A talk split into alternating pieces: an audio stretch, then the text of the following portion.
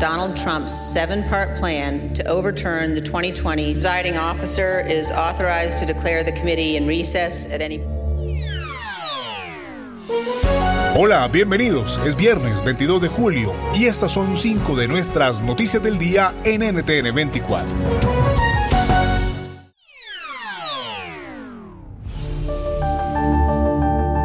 Escuchaban parte de la audiencia final de la Comisión del Congreso encargada de investigar el asalto al Capitolio de Estados Unidos el 6 de enero de 2021. La audiencia rastreó los vínculos del entonces presidente Donald Trump con los grupos de extrema derecha que asaltaron el recinto amenazando con ahorcar al vicepresidente Mike Pence si aceptaba la certificación de los resultados electorales esa tarde. Ahora, ¿Cómo impacta lo revelado el chance del Partido Republicano para el siguiente ciclo electoral, siendo Trump candidato o no? Se lo preguntamos a Daniel Garza, ex oficial de la Casa Blanca.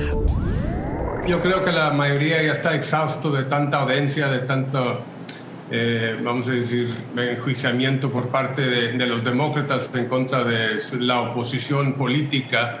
No es algo que desean, pero si es necesario, pues ah, obligados a a enfrascarnos en lo que es un, eh, vamos a decir, un pleito legal. Primero, la justificación para estas audiencias eh, fue que el presidente fue el que hizo la operación, ejecutó lo que era un plan eh, para revertir las elecciones y, permanecer en, en poder. Y resulta que ahora han bajado la acusación a que no hizo nada sobre lo que estaba pasando y se tardó en responder. Ahora a eso han bajado. Ya, ya, ya como que, como no hay evidencia de que él fue el que planeó todo, eh, entonces eh, las expectativas eh, se han bajado también.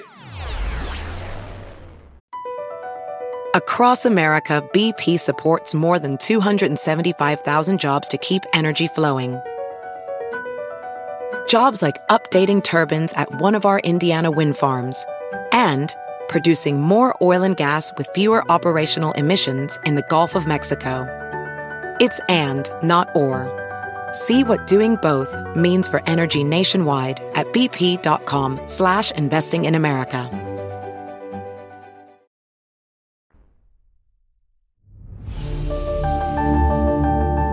Los homicidios en Chile escalan casi un 30% en el primer semestre de 2022. El uso de armas de fuego aumenta, al igual que la percepción de inseguridad de los ciudadanos. ¿Qué explica la situación? En el sector de Chicureo, en el norte de la capital chilena, una de las zonas más afectadas por la delincuencia. Solo en esta semana se registraron al menos 10 episodios delictivos, algo que sin duda preocupa a las autoridades nacionales, pero también a las autoridades locales. Y es que esta situación no solo se viene registrando en esta parte de la región metropolitana, sino también en comunas como Puente Alto, Santiago Centro y también la comuna de La Florida. Esta semana los países de Mercosur, conformado por Argentina, Brasil, Paraguay y Uruguay, volvieron a reunirse. El encuentro contó con los jefes de Estado miembros, excepto por Jair Bolsonaro de Brasil. ¿Qué temas marcaron la cita? Lo cuenta Viviana Benítez, editora internacional del diario ABC desde Paraguay. Bueno, mira, extraoficialmente se conoció en el, en el marco de las reuniones te reitero extraoficialmente que el voto en negativo habría sido de parte de la delegación de Brasil. Hay que mm, recordar un poco que mm, eh, Brasil está con tratativas también con Rusia para la provisión de combustibles, que es lo que está escaseando la, en la región y que está provocando también eh, un fuerte impacto en las economías de toda la región. Eh, eso se supo así extraoficialmente, pero el voto de, Paraguay sí eh, fue a favor de que Zelensky también eh, aparezca en algún momento de esta reunión, pero lastimosamente no, se dio. Lo que también se comentó es que si vamos a tener la versión de Ucrania sobre lo sucedido, también deberíamos tener una versión de Rusia. Across America, BP supports more than 275,000 jobs to keep energy flowing. Jobs like building grid scale solar energy in Ohio and producing gas with fewer operational emissions in Texas. It's and, not or. See what doing both means for energy nationwide at bp.com slash investing in America.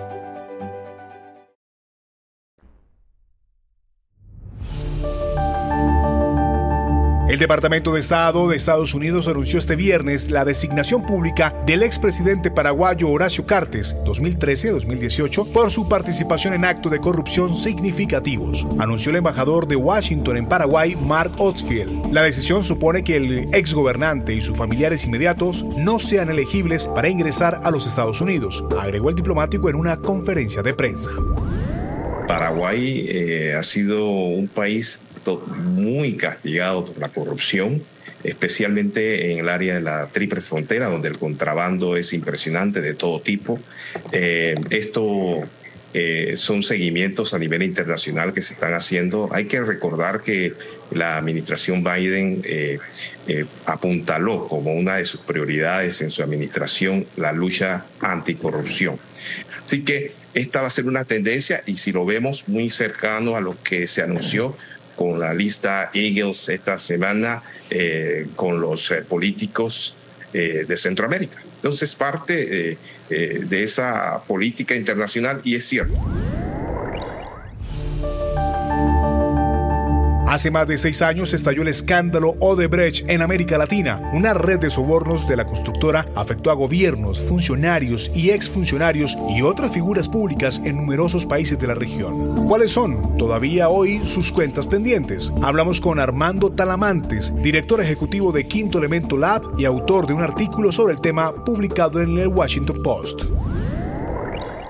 Pues efectivamente hemos nos hemos dado la tarea de revisar en qué situación está la investigación de Odebrecht en distintos países en América Latina.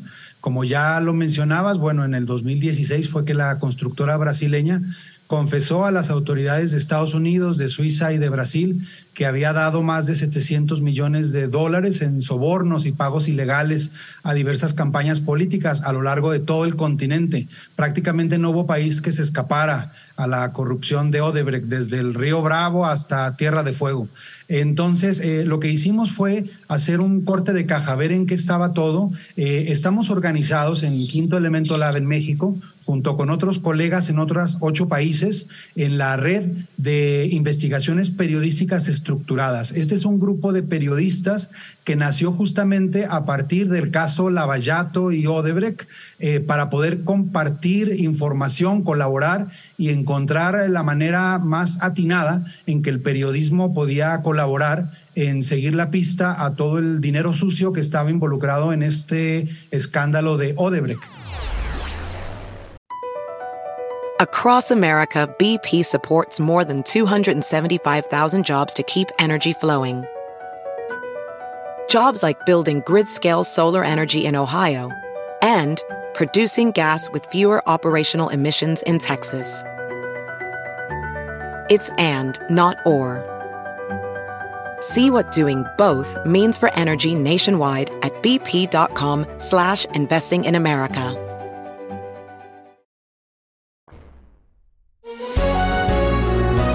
Si te gustó este podcast, puedes buscar más de nuestro contenido en nuestra página web www.ntn24.com. Yo soy Hugo Vecino, pueden escribirme en Twitter a arroba Hugo Vecino. En el podcast de NTN24 te informamos y te acompañamos.